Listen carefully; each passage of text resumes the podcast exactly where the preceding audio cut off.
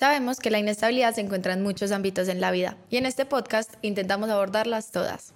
Pero hay una en especial que hay personas que por su profesión pueden brindarte una ayuda que nosotras no podemos. Y estos son los problemas que encontramos alrededor de la salud mental. Entonces, si te sientes identificado con alguno de los aspectos que vamos a tratar en el episodio de hoy o quieras profundizar u obtener más información para empezar un proceso de sanación y terapia, te recomendamos Opción Yo. Este es un centro de psicólogos virtual que te brindará una excelente atención. Puedes encontrar el link en nuestra biografía para conocer todos sus servicios. Y recuerda que lo más importante es priorizarte y que en esta familia de inestables nunca estará mal pedir ayuda. Esperamos que disfrutes mucho este episodio. Chao. Para nosotros los inestables, la vida es estar en una transición constante, de subidas y bajadas, en donde el cambio se vuelve nuestro mejor amigo. Por eso creamos este espacio, para ti, para nosotras y para todos los que en algún momento se han sentido identificados con este enredo que es la vida. Somos Andrea y Manu y te damos la bienvenida a nuestro podcast, en donde todos los martes vamos a aprender a afrontar y sobrellevar la inestabilidad juntos. Estamos muy felices de tenerte acá y esperamos que te guste. ¿Cómo están? Bienvenidos a otro episodio de Inestables. Hoy estoy demasiado feliz, demasiado feliz, porque esto es un tema que yo sé que a usted en algún momento de la vida lo tocó y no lo supo manejar, o tal vez sí, y muy crack, pero los que no, se les juro que aquí les traemos un montón de respuestas y muchas preguntas de mi parte también. o lo está viendo en este momento. Ajá. Entonces, hoy tenemos una invitada que llevamos buscando hace muchísimo rato y encontramos a la persona ideal como para este tema. Eh, hoy vamos a hablar sobre el control y celos en las relaciones pues amorosas de pareja y trajimos a Beatriz Arango, médica especialista en terapia de familia y eh, parejas, ¿cierto? Entonces, preséntate, cuéntanos un poquito de ti, bienvenida a este espacio, haz lo tuyo, que hoy seas una inestable más. Me encanta, muy bien. Y eh, bienvenida, entonces cuéntanos un poquito quién eres, cómo llegaste a esto y por qué decidiste, no sé, empezar a hacer terapia de familia y pareja. Bueno, Manu y Andre, muchas gracias pues por tenerme aquí. Eh, bueno, les cuento, yo como dijo Manuela, eh, estudié medicina, trabajé como médica general durante más o menos 12 años. tuve ahí como una crisis por el sistema propiamente dicho, me fui para una universidad a ser docente pero me hacía mucha falta como los pacientes. Eh, y en la IPS donde yo trabajaba me daba cuenta que las personas necesitaban solo escucha. Muchos de los pacientes que yo atendía necesitaban era escucha, no necesitaban medicina, pues medicamentos. Entonces eh, me presenté a la de Antioquia, a una especialización que estaba pues dentro del área de la clínica, de la psiquiatría, eh, que se llama terapia, especialización en terapia familiar y de pareja y bueno, pasé y me gustó y me quedé con eso y hago esto solo desde el 2008 que me gradué. Desde 2008, o sea, años de experiencia, entonces me imagino que ha escuchado de todo. sí, le han tocado todos los casos, o sea, no creo que haya uno que, que uno le ponga en ese momento y ya diga como, ay, fue pucha, eso nunca me había pasado. No, yo creo que ha pasado por todos. Pero bueno, yo quiero conocer de pronto un poquito más porque esto es un ámbito como que a todos nos puede afectar, o sea, de pronto no hay una persona que, que se sienta súper desligada de esto, sino porque esto va como tan presente en cada ser humano. Cuando tú dices esto, ¿es que el control y los celos? O, sí, o, simplemente, exacto, como mirar todos los ámbitos. pues sí. A ver, miren, eh, en Colombia realmente pues como esta especialización es relativamente joven, empieza como desde los 70 más o menos. Pero en países como Chile, como Argentina, como México, como España, esto es pan nuestro de cada día. La gente va a terapia no porque tenga un problema, sino porque es parte como de la canasta familiar, me dicen muchos. Eh, esto es que el ser humano es complejo, el ser humano es complejo, las relaciones son complejas, entonces la, la gente necesita eh, pues buscar un apoyo. Eh, voy a aprovechar, mucha gente va a terapia familiar o de pareja pensando que nosotros vamos a arreglar el matrimonio o a dañar el matrimonio. Nosotros no arreglamos ni dañamos. No podemos tener pues como en nuestros hombros esa responsabilidad. Eh, simplemente que se busca es como lograr un mejor vivir a través de un espacio como más neutral, eh, donde haya una escucha mucho más propicia, donde haya una comunicación mucho más tranquila y serena para que los pacientes decidan realmente qué es lo que ellos quieren, ¿cierto? Estamos buscando es un mejor vivir para todos. Entonces es, es, eso, yo pienso que todos necesitaríamos ir a terapia, no porque estemos enfermos, aunque sí estamos muy enfermos ahora, sino porque es parte como, sí, como del, del, del juicio, del, control, del manejo y del cuidado de las relaciones. Yo, yo acá por chismosa, o sea, esta pregunta no, no te la pasamos antes. la mayoría de parejas que tú has asesorado, ¿cierto? Hablando de parejas o que tú has, ¿cómo se dice eso? Asesorado. Sí, asesorado. ¿Siguen juntas o, se separan? Bueno, dependiendo. Mm, yo les voy a decir algo. Eh, si ustedes me preguntan cuál es el motivo de consulta más frecuente para mí en este momento, es la infidelidad. Ok. De esas infidelidades de las pacientes, pues mías, yo diría que un, más o menos un, la mitad está nuevamente junta, reconstruyendo y reorganizando su vida y, sí, reconstruyendo pues la relación. Eh, si nosotros le preguntamos esto pues a Nidia Caravaggio, pues que es una terapeuta eh, mexicana, ella diría que solo el 2% está nuevamente junta.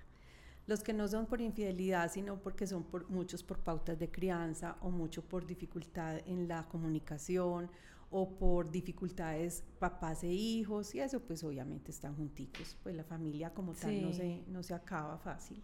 Ok, como los que llegan de pronto no con un problema, sino antes como de pronto por un tema más de autoconocimiento, como para evitar siento yo, ciertos inconvenientes de la pareja son los que más tienden a seguir junticos. Me parece muy polémico que el mayor como tema que se siente pues en terapia hablar contigo es sobre las infidelidades y más por el tema que vamos a hablar hoy, por el control y celos, como que no es algo que no ocurra. La necesidad de prevenir eso es súper grande, ¿no? Pues como que yo, yo siento y he percibido, y también en mi relación, yo acabo de ventilar mi relación, perdona a mi novio, pero... Aviso de una vez para que no regañen después. Pero siento que algo de mi generación, porque es la que conozco, es mucho esa necesidad de asegurarnos de que uno tiene control de todas las decisiones de las personas que están alrededor de uno, ¿cierto? Entonces, fue pucha, yo hago lo que sea porque esta persona no me vaya a poner cachos, entonces controlo su vida y ya tenemos una herramienta que nos ayuda a controlar la vida del otro increíble. Entonces, yo quiero pues empezar desde el principio y es que tú nos expliques o nos definas un poquito qué es el control y los celos en la relación para ti, ¿cierto? ¿Tú cómo lo ves? Eh, sí. Bueno, yo en primer lugar voy a decir que esa, esa idea que vos dijiste que queremos controlar y evitar que nos pongan los cachos, eh, les tengo la pésima noticia, es que eso es imposible. Sí. Nadie puede controlar al otro, nadie puede cambiar al otro y, y por más vigilados que estemos, eh, pues a fuerza de bregas logramos cambiarnos nosotros y controlarnos nosotros, entonces no. Para empezar entonces, ¿cierto? Si decimos que cuál es el significado de control y de celos, yo me voy a ir para la Real Academia Española, dice que control es la comprobación, la inspección, la fiscalización o la intervención. ¿Qué es lo que pasa? ¿Cierto? Que cuando una pareja se está eh, controlando, no se permite que el otro sea. Se, corta la posibilidad de ser. Eh, entonces son emociones supremamente complejas que afectan finalmente la relación y la calidad de vida. Los celos, los celos según la RAE es cuidado, diligencia, mimo, esmero, eh, tratar de que alguien que me pertenece, mi novio, mi esposo, mi hijo, ¿cierto? Se quede conmigo y no se vaya para otras partes, para otra parte. Entonces es un interés muy extremo y, fijo. ¿Qué pasa? Vuelvo a Nilda. Nilda es una terapeuta, una doctora que hace terapia, pues, y, y, a mí me parece una mujer supremamente interesante porque ha empezado a cambiar muchos paradigmas de lo que nosotros venimos. Y ella dice que la palabra celos se ha ido prostituyendo, porque todos los problemas que pasan en la, en la pareja se los metemos que a los celos. Sí. Y esto no es cierto tampoco. Entonces, eh, ¿qué lleva a esto? A empezar a patologizar no solo a la relación, sino a las personas. Y eso es una cosa supremamente grave. Entonces, en la vida de pareja, en la relación de pareja, ¿cierto?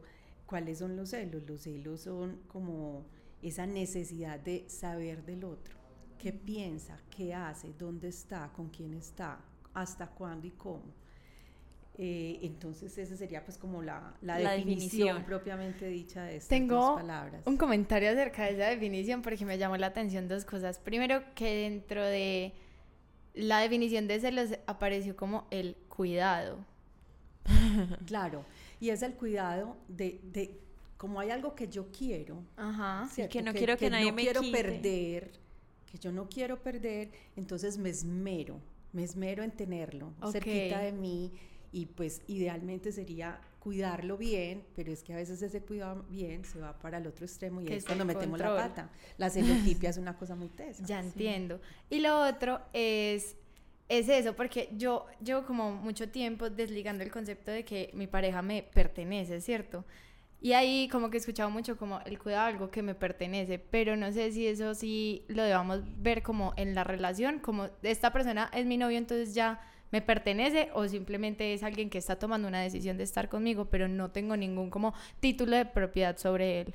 Y estoy de acuerdo con eso, ¿cierto? Es que tenemos que tener en cuenta que el hecho de ser pareja no significa que somos una masa amorfa caminando, ¿cierto? Somos dos individuos con nuestros gustos, con nuestros principios, con nuestros derechos, con nuestros deberes, caminando por un sendero libre y voluntariamente. Pero cuando nosotros vemos, es, que mi novio, y, y, eso suena muy fácil, ¿cierto? Muy, muy normal, pero es que la, el, prefijo mi significa posesión, ¿cierto? Entonces, obviamente, yo digo mi papá, mi mamá, mi novio, mi hijo, mi hermano, pero no me pertenecen. Son, Genial. Son, son aparte, son individuos con toda su potencial fuera de mí. Eso, eso como que acá comúnmente se ve como muy normal, ¿cierto? Como mi novio, ta, ta, ta. Pero hace poquito incluso vi un tweet, el tweet decía, los feminicidios en mayor parte, o sea, en la mayoría, una encuesta, eh, son porque los hombres se creen dueños de sus parejas. O sea, miren hasta qué punto puede llegar como sentirnos posesivos, pues como Sí, como mi pareja es mía. Y yo digo mucho eso, mi, mi, novio. Ajá. Claro, se objetiza a la persona y es una cosa más, es como una cobija, como un lapicero. Total, es como... Me pertenece. y no, no la puedo perder. Y creo que de ahí pues le damos como nacimiento a toda esa necesidad de, de control y de, de saber qué está haciendo mi pareja, porque claro, es mía. O sea, como no vas a saber... O sea, yo voy a saber qué está pasando en mi celular todo el tiempo porque es mi celular, ¿cierto? Entonces así voy a querer eh, que sea con mi pareja. Yo quiero saber un poquito cuáles son esas señales en una relación de que hay control y celos. Pues, o sea, cuando dos personas llegan a tu a terapia contigo, eh, ¿tú cómo identificas que entre los dos está con un problema de control y celos? A ver, realmente la gente llega y tiene, tiene un motivo de consulta normalmente. Entonces yo oigo, ¿cierto? Es que ella me cela mucho, es que él me cela mucho, es que él no me deja hacer, el que no me deja, eh, ¿cierto? Tranquila, él me persigue, etc. Entonces él llega con un motivo, las personas llegan con un motivo de consulta. Y a, partir de ahí uno empieza a desarrollar todo, todo lo que implica el proceso propiamente dicho. Eh, yo, yo pienso, ¿cierto?, que tenemos que partir también de unos mitos que se han ido tejiendo a lo largo de la vida. Entonces a nosotros nos o hemos escuchado, eh, es que si no me cela, no me quiere. Es que los celos son expresiones de amor.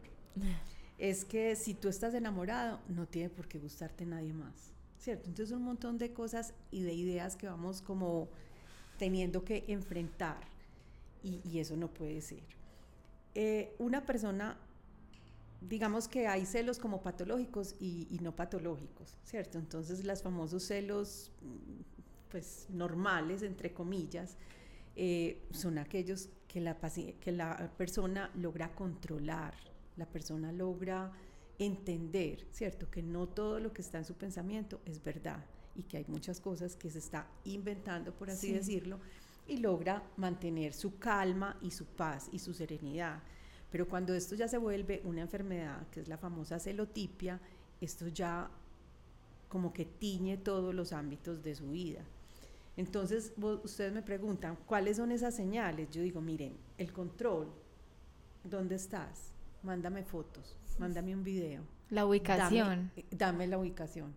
Mándame, pues el hecho de que ustedes manejan las claves de las, las redes de la otra persona. Y, eso es, y, y, yo hablo con mis hijos que son de la edad de ustedes y ellos me dicen, no es que eso es normal. Para nosotros eso es totalmente anormal. como así? Es que hay una intimidad que nadie tiene por qué violarme. Total. Yo quiero entender un poquito la diferencia o qué es lo que predomina o porque una persona puede ser celosa solo con su pareja y no con sus otras relaciones. Es decir, porque hay gente, yo tuve amistades demasiado celosas, pero puede que una pareja no. Entonces, de pronto, yo, porque... así. Sí, o sea, exacto. Yo soy muy así. Yo, Andrea, Nunca. Puede estar, pues si yo vengo un tiempo ya en terapia trabajándolo, entonces estoy próxima o me siento muy cercana a eso que tú dices que a mí se me siguen ocurriendo las mismas películas en la cabeza, o sea, lo mismo que siempre he pensado, pero ya no me generan ansiedad. Ansiedad, o sea, ya no me generan problemas, como que yo misma me las respondo. Es muy fácil yo encontrar una respuesta a todos esos imaginarios que tengo, pero yo nunca había sentido esto en mi vida. O sea, ni con mi mamá, ni con mi papá, ni con mi hermano. Yo tengo hermano mayor y soy, pues todo el mundo dice que soy increíblemente celosa con él, pero cuando yo me di cuenta que era increíblemente celosa fue con mi novio con mi mejor amiga, mi, la verdad yo no tengo necesidad de saber Andrea qué está haciendo todo el tiempo o, si tiene otras amigas no me afecta nada mi relación con ella, pero con mi novio sí y al principio eso fue muy duro porque fue pucha, yo no quería que ninguna mujer en la vida se le acercara, o sea, si él, iba a empezar a trabajar y yo era como, ¿será que trabaja con mujeres? O sea, como un montón de imaginar, o sea, él me decía que está en un lugar y yo pensaba que me estaba diciendo mentiras y que estaba en otro, yo me acostaba intranquila porque pensaba que él ya iba a salir, o sea, cosas que yo nunca había vivido y por qué si no las he vivido con mis amigas, por qué en una pareja. A ver, eh, pues no es fácil contestar con una pregunta, eh, con una respuesta Tan puntual. específica y puntual. Eh, es importante que sepamos que cualquier tipo de relación está sujeta a presentar celos, ¿cierto? Pero ¿qué pasa? Hay, digamos que, tipos de personalidades hay historias de vida, hay eh, traumas anteriores. Entonces yo no sé si este sea tu primer novio, pero si el primer novio me puso las cachos y el segundo está ahí, entonces yo me vuelvo, ay, no, no me pase pues otra vez. Entonces yo pienso que hay como muchos factores que hacen que uno no sea celoso con todo el mundo. Comprendo. todo el mundo. O sea, no es que uno sea una persona celosa, sino que de pronto tiene mira lo que tú dijiste, yo no me había percatado de que yo tenía celos, pero la gente que me conoce dice que yo era celosa con mi hermano. Sí, es verdad. Lo que pasa es que obviamente los celos con tu hermano van a ser de una forma distinta. Entonces, con los celos puede ser, por ejemplo, eh, la rabia que me da que mi papá y mi mamá sean más queridos con él, o, la rabia que a mí, o la envidia que me da porque mi hermano, no sé, logra el chicharrón más grande en mi casa y, yo más chiquito. Los celos eran con las novias de él, o sea, ah, antes era porque, porque como es mi vida entera, o sea, mi hermano es el amor de mi vida, llegaba una mujer y yo era como, perdón, o sea, ¿y tú quién eres? a ver, perdón, ¿de dónde salió? Y mira, Manu, que vos decís cosas que a mí me parecen interesantes ponerlas pues como en el tapete, el amor de mi vida, ¿cierto? ¿Qué, ¿Qué, significa el amor de mi vida para Manuela? Sí. Porque ninguna persona es el centro de mi vida. Sí, sí, total. Yo tengo que ser el centro de mi vida, porque ahí es cuando yo me enredo.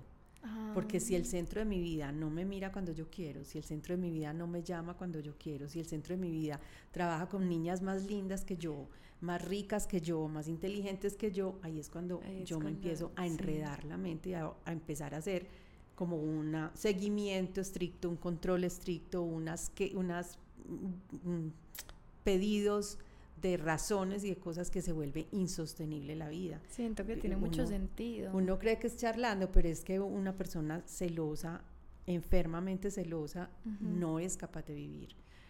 No es capaz de vivir. Qué denso. Me, me, da mucho miedo porque justo lo que tú acabas de decir fue lo, lo último o lo que yo he venido trabajando en terapia y desde que yo estoy invirtiendo mi energía en otras cosas, en otras personas, en mí misma, que no sea mi novio, porque mi novio estaba siendo el protagonista de mi vida y tenía que ser yo. Desde eso los celos disminuyeron notoriamente.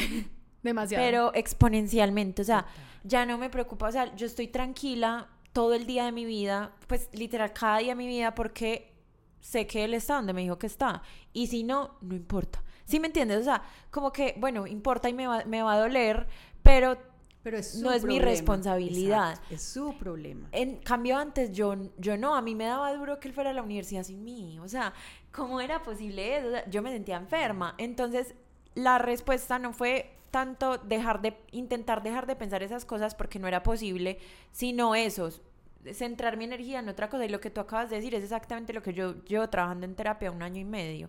Cómo lo saco del centro de mi vida, o sea, cómo lo vuelvo como parte de mi vida, pero no el centro, porque él era el protagonista. Y, eso es muy importante, ¿cierto? Entender que es que yo no controlo nada en la vida, todo, o sea, hay una cosa que se llama incertidumbre y en la vida nuestra todo, todo sin excepciones de incertidumbre, excepto una cosa que es la muerte.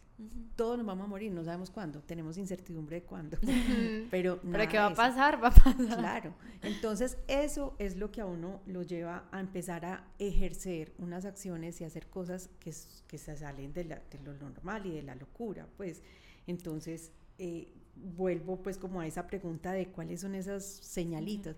Mm, amor, a mí no me gusta que tú te pongas vestidos muy altos. Eh, estás como escotadita hoy. Eh, yo quiero que no te maquilles mucho cuando salimos.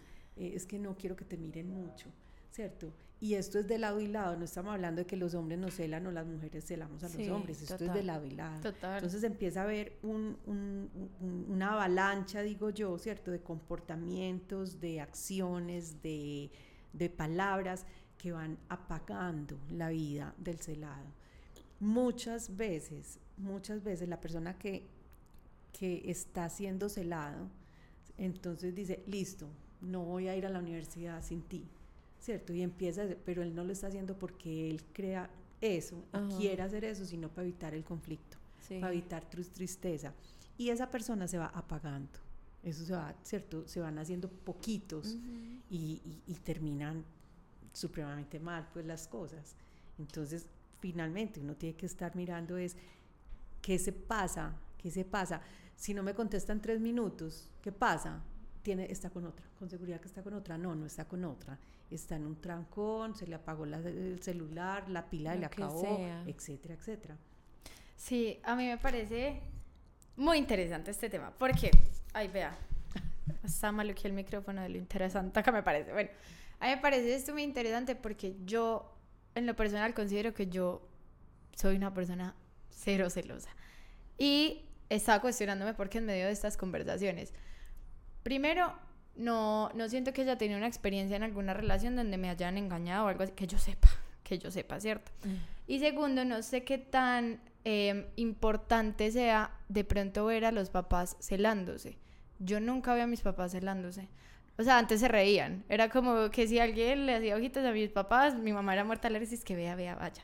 Entonces no sé si eso de pronto a mí me metió como ciertos patrones de que los celos no son necesarios en una relación y que tampoco nunca los vi como tapándose los ojos de que no podían ver a nadie. Entonces, de pronto hablar de eso un poquito, qué tan importante es ver cómo son nuestros padres frente a este tema para luego en nuestras relaciones cómo lo replicamos.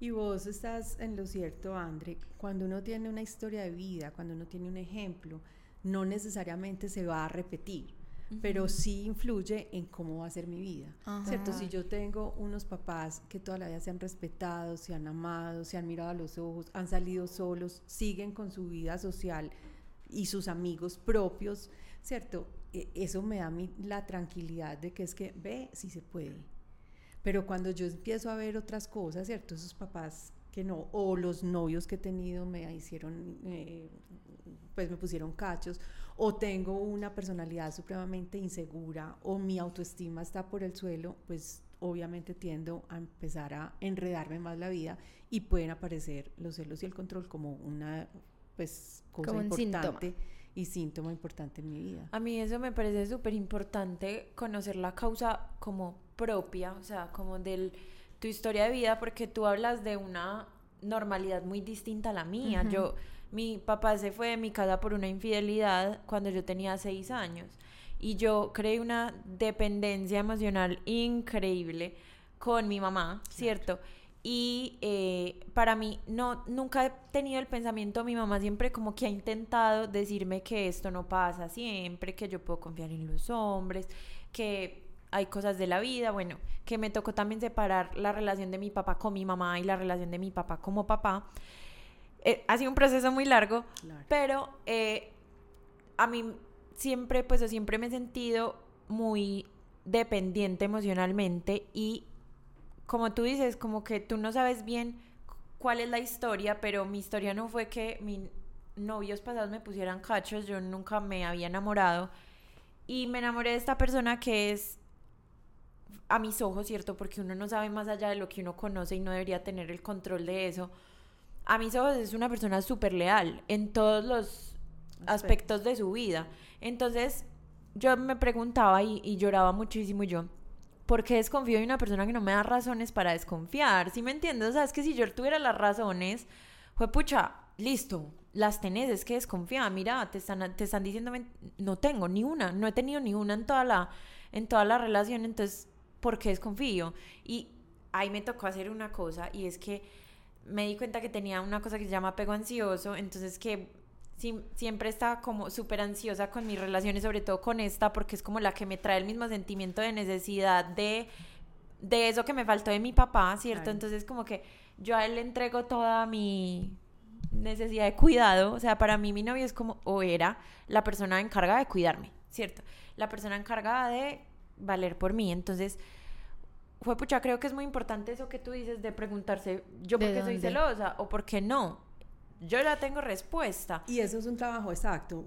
Uno es de buenas y encuentra respuestas, pero hay veces que no. Que no. hay veces que, uno no sabe. Exacto, una historia de vida perfecta, una familia de origen perfecta, nada perfecto, pues, pero sí, sí, aparentemente. presentar ese tipo pues, de, de problemáticas y, y, algo me dispara, algo me dispara, ¿cierto? Entonces, no siempre logramos saber el por qué pero lo importante sí es saber, cierto, que esto tiene tratamiento, que uno puede eh, acudir a ayudas, a herramientas, incluso a medicamentos en caso de que esto se convierta en una cosa, cierto, invivible sin un tratamiento psiquiátrico.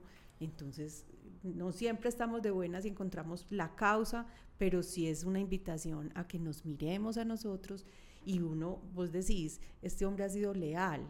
Y yo pienso, yo le digo mucho a mis parejas, miren, cuando uno mira a los ojos y uno se siente amado, respetado y captado en la relación, apague todas esas voces internas que le dicen a uno cosas malucas. Qué Todas esas alarmas. Y eso me ayudó mucho, creo que es lo que más me ha ayudado, porque cuando yo tengo preguntas que mi cabeza me da y esas alarmas, tengo muchísimas respuestas. ¿Sí me entiendes? O sea, tengo todo el pasado, pues, o como todas esas experiencias con mi pareja, que me han mostrado que no es lo que mi mente se está imaginando.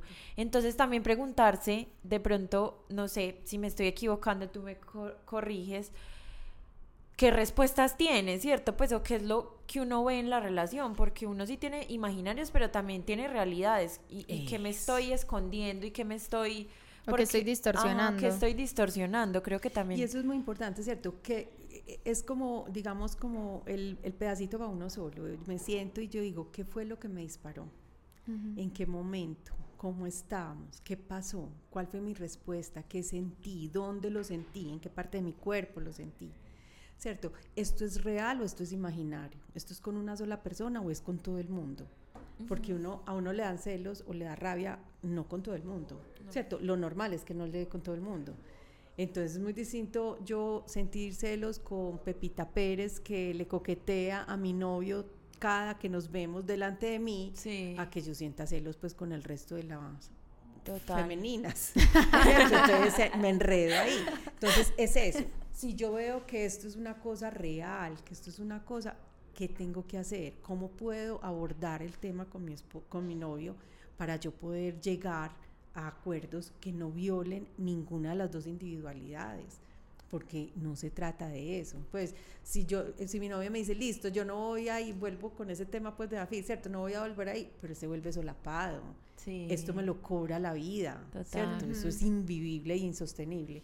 Entonces, el mirarse adentro, el estudiarse, el evaluarse y el estar siempre pensando qué es lo que a mí me está llevando a desconfiar puede ser una gran ayuda pues en el momento de, de sentir celos. Para mí este tema es muy charro porque yo, yo siempre he estado al otro lado de la moneda, ¿cierto? Como que yo nunca soy la que empieza como la conversación por celos, pero casi siempre he sido la que la recibe. Y me considero muy poco tolerante a eso. O sea, yo quiero de pronto explorar, no sé si existan como roles, por decirlo así, como lo que tú decías ahorita, de que de pronto puede haber una persona que empiece a ceder, a ceder hasta que se apague, porque pues tampoco se está como, como dejando que la relación tome un control por ciertos imaginarios, o también hay veces pues son realidad, pero vamos a suponer que en este caso son imaginarios, o hay otros como yo que son como una más y de verdad que yo no me voy a aguantar esto. O sea, no te he dado motivos, no tienes ninguna justificación para esto. Entonces, o caes en la realidad o no voy a aguantar. No sé si hasta el punto en el que yo soy también está bien, porque siento que a veces he escuchado que un poquito de celos es normal. Yo no he normalizado eso y no sé si sí está bien también era otra pregunta que te tenía, pero sí quiero explorar un poquito como qué roles de pronto puede haber cuando este tema está presente en alguna relación y cuál sería la mejor manera como de abordarlos. Si es como mi parte súper extremista de no más lo cerramos y chao, o de pronto darle un poquito de espacio a unos celos entre comillas sanos que he escuchado ese término por ahí. Bueno, yo creo, yo, creo que uno puede sentir un poquito de inseguridad, ¿cierto? De inseguridad con algunas personas sin llegar a unos celos patológicos. Eh, suena muy duro, pero yo estoy con vos, ¿cierto? Yo no puedo vivir con una persona que me coarte mi libertad, que me quiera borrar, que no me deje ser, ¿cierto? Yo pienso que son relaciones insostenibles en el tiempo. Entonces yo soy como de ese ladito, de que ocúpese de sus inseguridades, ocúpese de sus angustias. Yo estoy aquí mirándolo a los ojos y le estoy diciendo que lo amo y que voluntaria y libremente quiero estar con usted, pero yo no me voy a quedar pues aquí, ¿cierto? Dejándome, yo digo, machacar o, aporrear o invisibilizar por el otro. Entonces yo sí pienso que uno tiene que tener claro en qué momento me tengo que ir de una relación y en qué momento no en el momento. Y a todos les digo también, y más a la edad de ustedes, muchachos, el amor que las haga sufrir, eso no es amor. Total. El amor es una cosa súper chévere. A la edad de ustedes mejor. Yo también digo mucho, querer cuando uno está rico, aliviado y, y, joven y bonito, eso es muy fácil. ¿Cierto? Entonces ustedes están en este momento ricas, pues no estoy hablando de plata necesariamente, pero están lindas, aliviadas, jóvenes, eso es para pasar rico una relación que me lleve a vivir una vida aburrida, eso no salgo corriendo. Estoy muy de acuerdo con eso. Pero, pero sabes que me da un poquito de miedo. Que si mi novio hubiera sido así, yo no estaría con mi novio. ¿Sí me entiendes? Pero también depende cómo, le, cómo te acercabas vos a tu novio, ah, ¿cierto? Porque una cosa es decirle yo, vos no podés ir a FIT versus decirle yo me siento insegura. Sí, sí, sí. Entiendo, pero, pero tipo, como un poquito como tú lo decías, creo que yo, Manuela Gil, obviamente entiendo tu punto y creo que es el punto medio. Exacto. Pero eh, siento que sí se va mucho a un extremo porque uno también, pues en pareja, debería entender que la otra persona tiene sus vivencias y yo tengo las mías, ¿cierto? Y si la otra persona no me está haciendo sufrir o no se me está acercando a mí de una manera como súper controladora, sino que simplemente, pues o no simplemente, sino que está sintiendo unos celos eh, basados en ciertas experiencias, ¿crees que es sano o no tener paciencia en ese proceso, ¿cierto? Pues como, o sea, como, bajo el amor. Como también esperar un poquito, fue pucha, yo también entiendo que esa persona, o sea, en mi caso, por ejemplo, mi, mi novio veía la experiencia con mi papá, veía cómo es mi dinámica familiar, veía yo qué tan mimada y apegada soy, qué tanto necesito, pues sí, como que qué tanto necesité a mi papá y no lo tuve, pues como eh, chiquita. Su experiencia Ajá, entonces obviamente yo también me abrí mucho con él y le conté y le intenté mostrar que estaba trabajando en esto, pero creo que, no sé, o a mí no me hubiera funcionado que mi novio me hubiera dicho como... Resuelva. Sí, o sea, resuelva porque yo no voy a estar ahí para, para ver usted, cuando no tenga se los vuelve, fue pucha, no me hubiera servido porque él me dio muchas respuestas que me ayudaron también a yo, a yo llevar mi proceso. Y entiendo lo que tú dices, claramente yo no le decía, no puedes ir a la universidad, no, yo le decía, pues pucha, ¿sabes qué me está pasando? Que tú vas a la universidad solo y me da una inseguridad horrible. Es que yo creo que no lo hiciste perder en ese proceso y ahí es donde tú dices como yo no podría estar con una persona que me va a cohibir ah, de ser yo. Sí. En tu proceso tú igual le permitías ser él. Y una cosa, mano, es decirle, me está pasando esto, a decirle, no, puedes, te prohíbo. Si vas, terminamos. ¿Cierto? Eso, esa aproximación al diálogo de una forma amorosa, respetuosa y clara es fundamental. Y por lo que yo más lloraba en terapia era porque yo siempre he defendido demasiado la libertad de las personas y yo sentía que se la estaba coartando. Exacto. Entonces me, yo decía, yo no quiero que él esté en una relación en la que no puede ser completamente él, porque yo lo amo exactamente como es. Entonces, ¿cómo no lo voy a dejar ser? Esa, esa era mi problema más grande y creo que por eso fui a terapia, ni siquiera por quitarme el dolor de estómago, sino porque yo sentía que yo le estaba haciendo Pensando sufrir a él. Ajá. Sí, no, y eso es fundamental. Yo pienso que no puede ser eh, categórico, pero la manera como uno se aproxima al otro, eh, con seguridad, va, va a, a influir. Hay unos que son peligrosos, porque son, pues peligrosos o peligrosas, porque son como solapados, como que no te van a decir no vas a la universidad, pero te ponen el seguimiento. Ve, te vieron en, en el bloque no sé qué que estabas haciendo allí. es que hasta ahí llego yo. No, yo era muy directa, o sea, yo era como, pues, no sé, como, como preguntando las cosas, pero sí me parece muy, o sea, como un espía. claro, y, y, ponen, ponen eh, eh, aditamentos pues en los celulares. Guardaespaldas, paparazzi, de todo. Total, y, eso es, y, ahí es cuando yo digo que es que esos celos se pasan para otros temas, es una enfermedad, es que esto no es... ¿cierto? Cualquier cosita, está enferma la persona. Y eso afecta muchísimo la salud de la relación, ¿no? ¿Cómo hay relación Completamente. Con, con ese tipo de control y los enfermizos? No entiendo cómo puede haber como una relación. Relaciones patológicas. Y entonces a veces el, celoso es tan de buenas que se consigue un... Una igualita. no, un dependiente, por ejemplo, un sumiso. Y entonces no salgo a la casa, me, cuando salgo me tapo toda, eh, bajo la cabeza para que nadie me mire, ¿cierto? Empieza a jugar el mismo, el mismo y hasta se pierde el mismo, pues esa persona que se... Completamente, son, son, son, son relaciones que uno, y las hay, y cuando yo digo que son invivibles, pues son invivibles para mí, pero hay gente que las vive.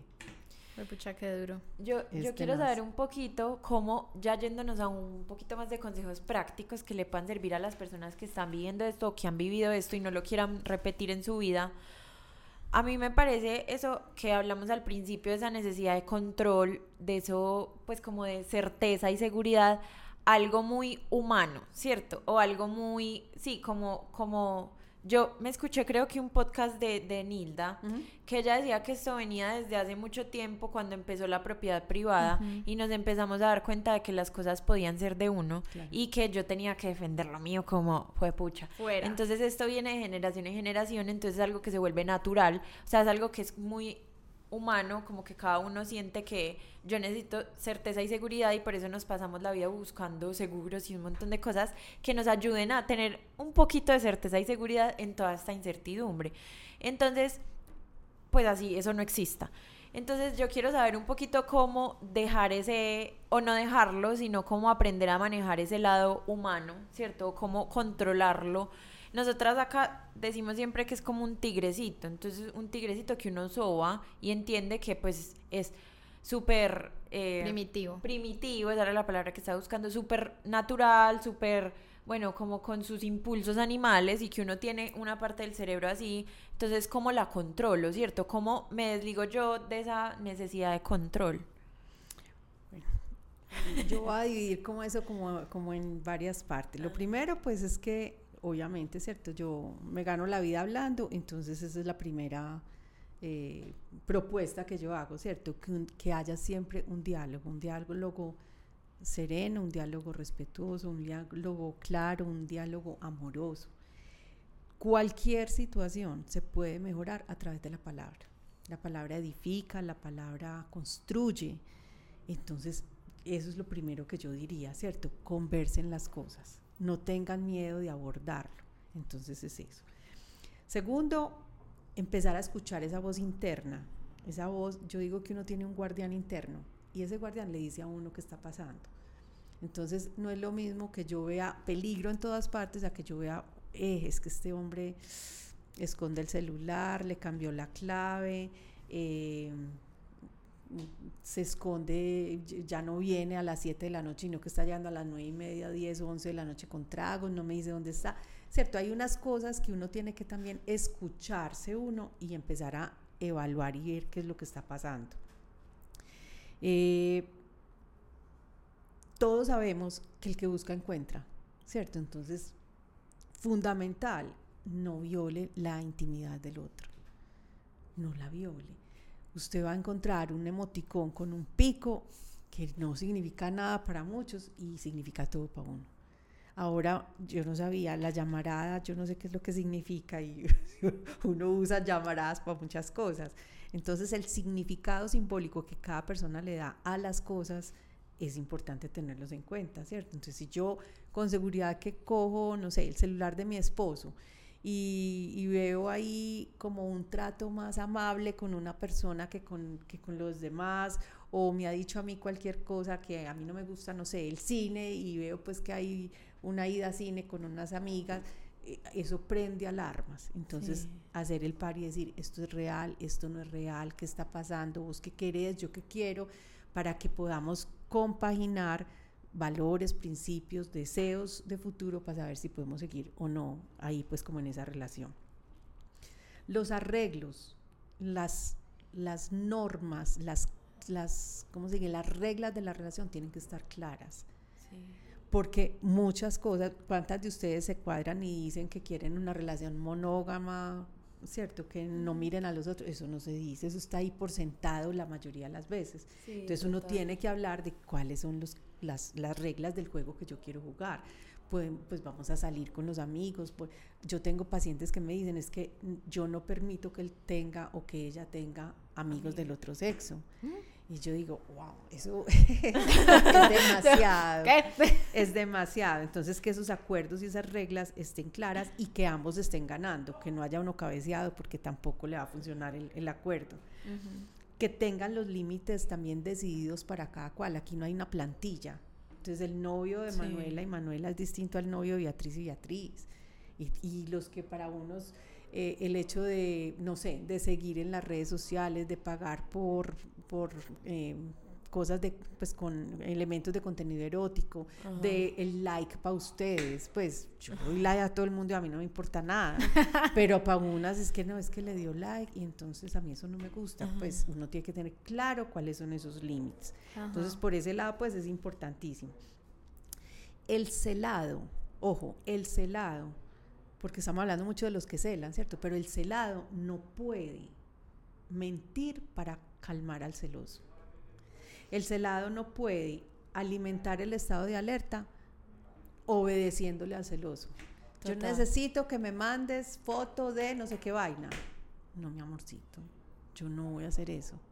¿Cierto? Te estoy diciendo que estoy en el bloque de idiomas de AFIT y aquí, y aquí estoy pero yo no te tengo que mandar a ti, pues, la, la, foto, el video, la muestra que sí estoy con ustedes dos en tiempo real. No, eso no puede ser. A mí una vez me hicieron una muy charra, antes de que sigas lo tengo que contar. Me pidieron disque una foto de donde está, que estaba en la casa y me dijo, mándame foto de una cuchara. Pues obvio, si yo no estaba en la casa, nunca iba a conseguir una cuchara. Y yo toda pendeja fui y le mandé foto de la cuchara. ya tan, tan raro, ¿para qué será? Ya aquí me doy cuenta que, pues, mero crack, pero Qué manipulación como tan paila. Terrible. Eh, una frase que voy a decir que es muy dura también, ¿cierto? El amor no basta. Se necesitan otras cositas importantes, ¿cierto? El humor, la compinchería, los planes a futuro que coincidan. Eh, la amistad, uno tiene que ser amigo del novio, ¿cierto? Porque si no, también le va a ir mal. ¿Cómo trata uno a los amigos? Los trata mejor que al novio al novio ya, ya es mi novio, ya, ya lo tengo, ¿cierto? Ya no tengo que hacer mucho esfuerzo, no, hay que cuidarlo. Reforzar siempre la relación desde el amor y el vínculo emocional, eso pues tiene que, que ser claro. El celoso tiene que reconocer que hay pensamientos irracionales y pedir ayuda, ya sea psicoterapéutica o psiquiátrica, ¿cierto? Pero hay cosas que esto, esto, no me dejan vivir y he hecho todo lo posible, pero no me dejan vivir, tengo que pedir ayuda vuelvo y digo, muy duro, pero salir de la relación si ustedes no logran entenderse y ser entendidos, si no logran sanar esas heridas de la infancia, ¿cierto? Que el abandono, es que mi papá no me abandonó, ¿cierto? Mi papá terminó la relación con mi mamá, pero mi papá no me abandonó. Hay, hay, papás que sí, ¿cierto? No es el tuyo, pero, pero normalmente lo que se acaba es la relación de pareja, no se acaba la relación de papás e hijos. Yo puedo ser exnovio, ex esposo, yo no puedo ser ex papá. Eso no existe. Eso no existe. Así el tipo se pierda, no mande plata, nunca me vea, él nunca puede decir que es ex papá mío.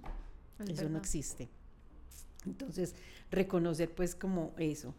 Eh, lo otro que a mí me parece también muy importante es abrazar la emoción, sentirla, permitirse sentir, ¿cierto? Yo, yo estoy llorando, siento angustia, siento cosas para yo poder empezar a aceptar el sistema de creencias, para entender cómo puedo sanar un poquito eso y apagar un poquito las voces externas que me están diciendo. Eh, empezar a construir sobre con los pies sobre la tierra, ¿cierto? Yo no puedo construir una relación como corintellado, que todo va a ser perfecto, que nunca nos vamos a hablar, eh, a, dañar. No, los roces son normales en cualquier relación.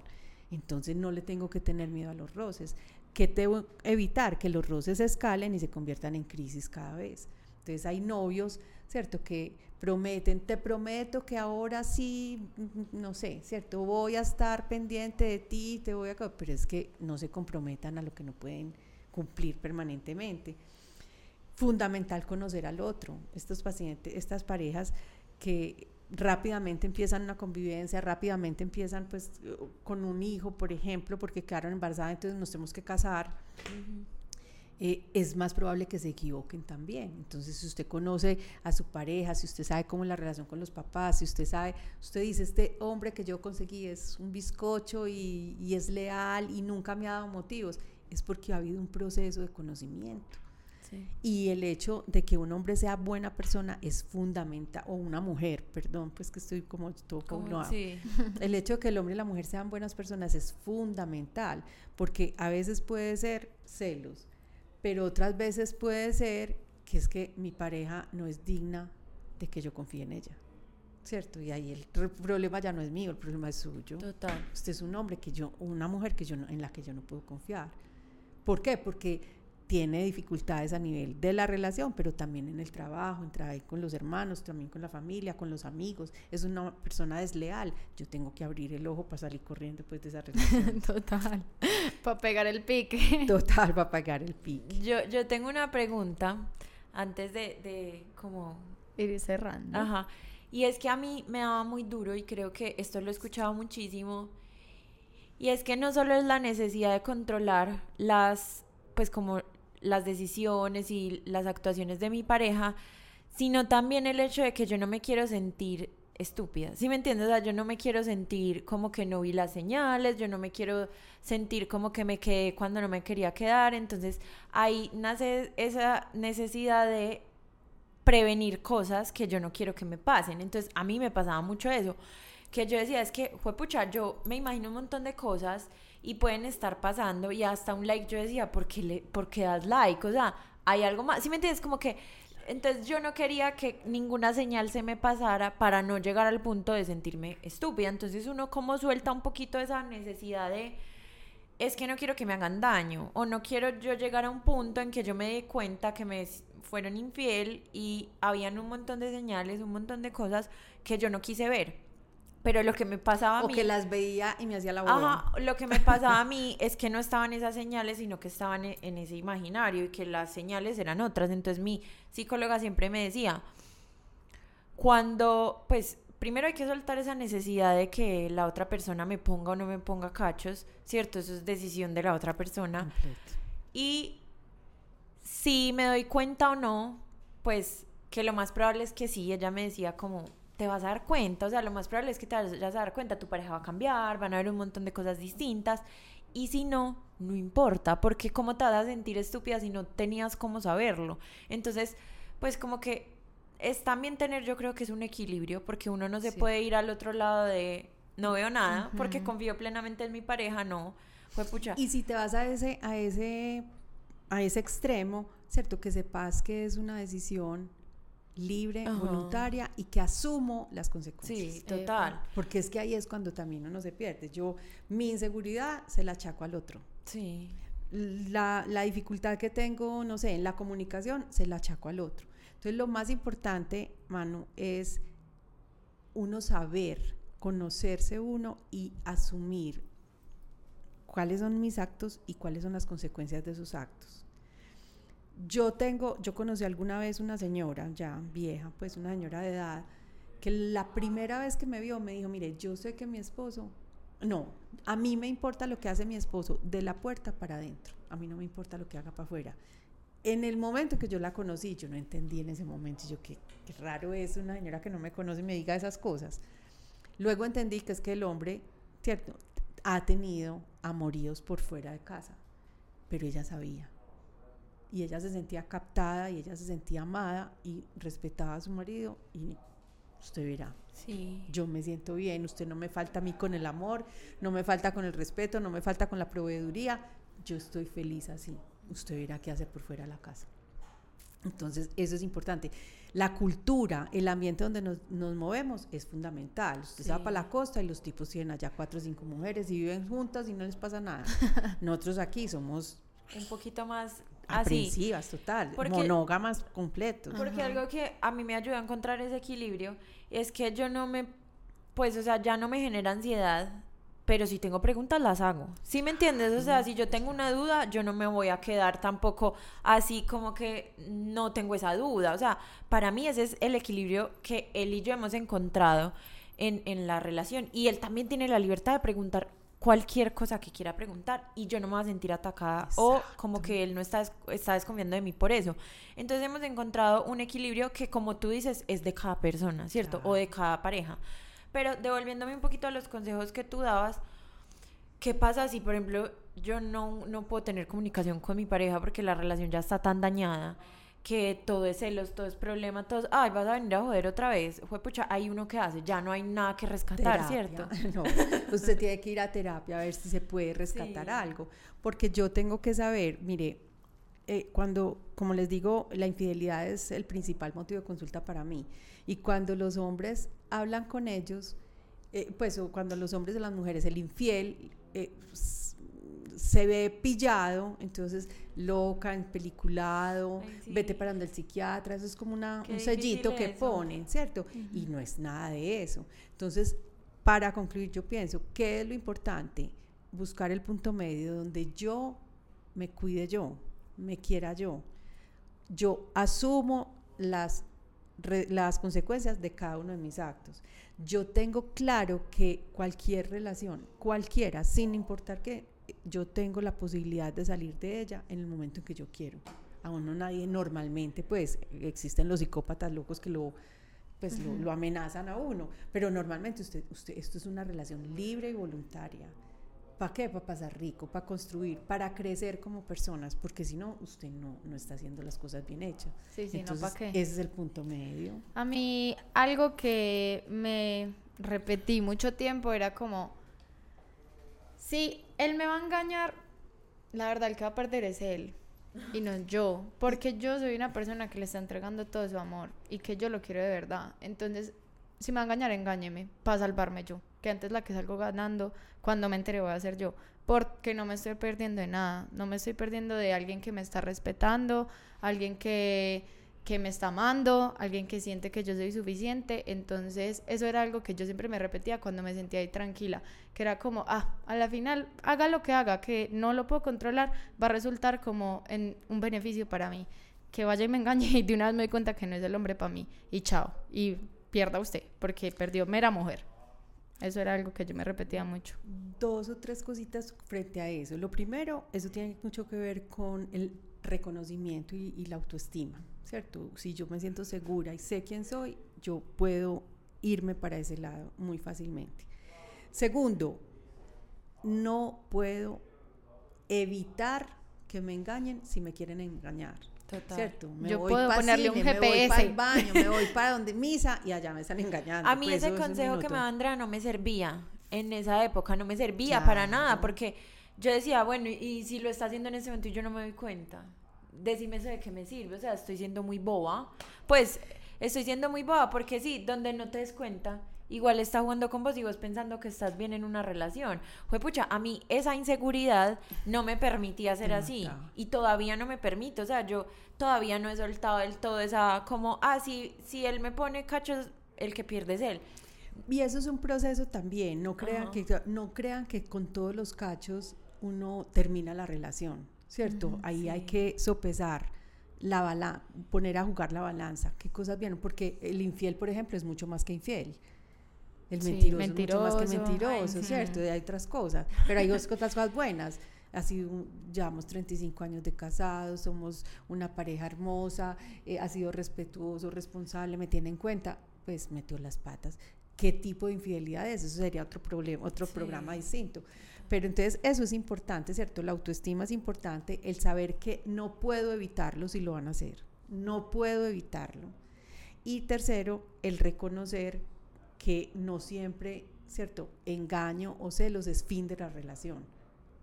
Es una oportunidad para empezar a construir, que no es fácil, no es fácil, pero es una oportunidad para construir. Qué difícil. Qué denso, sí. Porque yo sí tengo muy en la yo creo que es por mi experiencia familiar. O Como sea, que ese es el final, punto de quiebre. Hay una cosa que se llama, eh, no sé, en la penúltima eh, cosa que vos dijiste o algo, eh, el ego. Ojo con el ego. También, que el ego nos dice, ¿cierto? ¿Qué?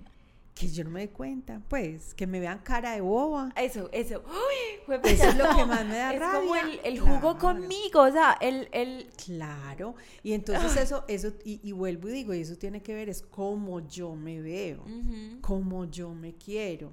El problema es tuyo. Te perdés esta vieja tan chévere que tenés al lado. Y yo me pierdo este tipo tan divino que tengo al lado. El, problema es del, pues, del, del, del que se enreda. Pero el ego le dice a uno, ¿cómo te vas a ¿Cómo te vas a dejar? Claro. ¿Cómo te vas a dejar? quisiera como hablar de eso en otro episodio, que te, que te traigamos de nuevo para hablar sobre cómo es eso de construir una relación después, de una infidelidad. Me parece una cosa súper impensable para mí, ¿sí me entiendes? Como que, porque yo digo, mi novio ha sido derechito y puede que cometa un error, ¿cierto? Uno nunca, pues, como que se salva de esas cosas. Yo lo tengo muy en mi cabeza, pero para mí es un no. O sea, por más leal que haya sido, por más buen novio que haya sido, por así todo sea perfecto y cometió ese error, para mí hoy Manuela Gil, o sea, puede que en ese momento, o sea, yo no estoy diciendo, pues, como que no lo vaya a perdonar ahora, no me van a... bueno, lo que sea. Pero, como que yo sí pienso hoy, si a mí Andrea me dice, ¿sabes qué? Tu novio se metió con otra vieja el sábado, yo, yo diría, no, yo no voy a estar con él jamás en la vida. O sea, pero... Quitas eh, esa idea a la casa porque eso no es la verdad. Cuando uno se ve enfrentado a esto, uno, uno empieza, uno empieza a sopesar qué es lo que he tenido. ¿Cierto? Yo hice un trabajo, yo pertenezco a un grupo de investigación de la de Antioquia, eh, hicimos un trabajo de infidelidad. ¿Por qué algunas, algunas familias, algunas parejas, perdón, podían continuar juntos después de una infidelidad. Y, hay muchos factores. ¡Wow! no, esto merece otro episodio. Estoy de acuerdo. Después te llamamos y lo agendamos y si lo quieren, denle like. Bueno, se nos acabó el tiempo. Qué increíble conversación. Siento que aprendimos demasiado. Nosotros ya habíamos hecho un episodio como punta de investigaciones, pero igual siento que tu aporte, pues, y traer a alguien experto en el tema nos abrió muchísimo la mirada. Entonces, Beatriz, de verdad, mil gracias por acompañarnos.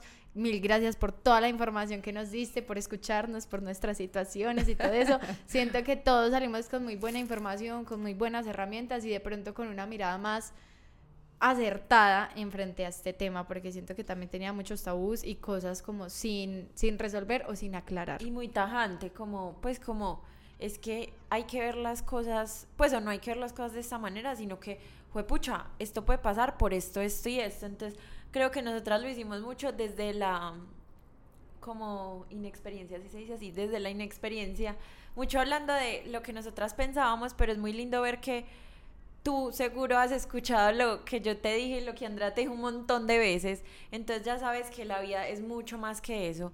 Y pues me parece súper impresionante como toda esta información, salgo como incluso mucho más tranquila como de mi proceso y ojalá todo el mundo tuviera como esa oportunidad de tratar las cosas porque en serio hay cambios, o sea, uno cree que como es se va a quedar así toda la vida. Entonces, si yo soy celosa, yo soy celosa y el que está a mi lado me tiene que aguantar. Es una condena. Ajá, pucha, o ni siquiera una condena, sí, una condena y para el otro también, y a mí eso me parece increíblemente egoísta, o sea, yo fui a mi a terapia no porque me sentía mal, sino como les conté al principio, por salvar mi relación, porque yo decía, ¿cómo le estoy haciendo daño a un hombre que solo me hace feliz? Entonces, como que me parece muy lindo que la razón por la que sea que vayas a terapia, entender que eso sí ayuda, o sea, demasiado. A mí no solo me salvó mi relación, sino que me terminé salvando yo en el proceso. Entonces, y estás creciendo y esa es la buena noticia, muchachos, niñas, pues eh, el ser humano es un ser en permanente construcción. Con decirles que nosotros no nos acostamos iguales a como nos levantamos. Si fuéramos juiciosos e hiciéramos como esa pausa nocturna, no nos acostamos como nos levantamos. Estamos en permanente construcción. Y menos si escuchan un episodio inestables. Y el famoso libre albedrío es una maravilla. Yo decido qué hago y asumo las consecuencias. Y también la otra, y tengo que respetar que todo el mundo tiene libre albedrío y no, yo no soy responsable. O sea, si Andrea mañana decide no ser mi amiga por las razones que ella tenga, es problema de Andrea, pero es como difícil soltar un poquito ese lado de... Claro. fue pucha porque es mi culpa, ¿cierto? Y es por esa interdependencia, ¿cierto? Nosotros nacemos y dependemos completamente de los papás, pues y del cuidador. Se crea un vínculo que puede ser sano o patológico. Vamos creciendo y nos volvemos independientes y empezamos ya a vivir, digamos, como una vida, yo diría que entre la adolescencia y la adultez hasta el final de nuestras vidas, de interdependencia. Siempre necesitamos al otro, pero no para que me haga feliz necesitamos al otro para otras cosas, para ser rico, para pasar bueno con vos. Yo no te necesito, pero deliciosos y caminamos juntos. Ay, qué buen consejo final, me encantó demasiado. Qué bueno. Beatriz, gracias, queridas. Muchísimas gracias por estar acá, por aceptarnos la invitación. De verdad que nos va a gustar demasiado tenerte como en otra oportunidad para hablar un montón de temas que hay que explorar, pues como alrededor de tu trabajo. Muchísimas gracias por hacer ese trabajo, muchísimas gracias a la Beatriz del pasado que tomó la decisión de empezar a hacer terapia de pareja, porque creo que es una herramienta súper bacana, súper necesaria y súper como pues que ayuda demasiado eh, a las relaciones hoy en día, que lo hacemos mucho más consciente que en generaciones pasadas. Entonces, muchísimas gracias por esa labor tan linda. Y eh, bueno, ya como un mini consejito ahí que quieras dar para despedirte y listo.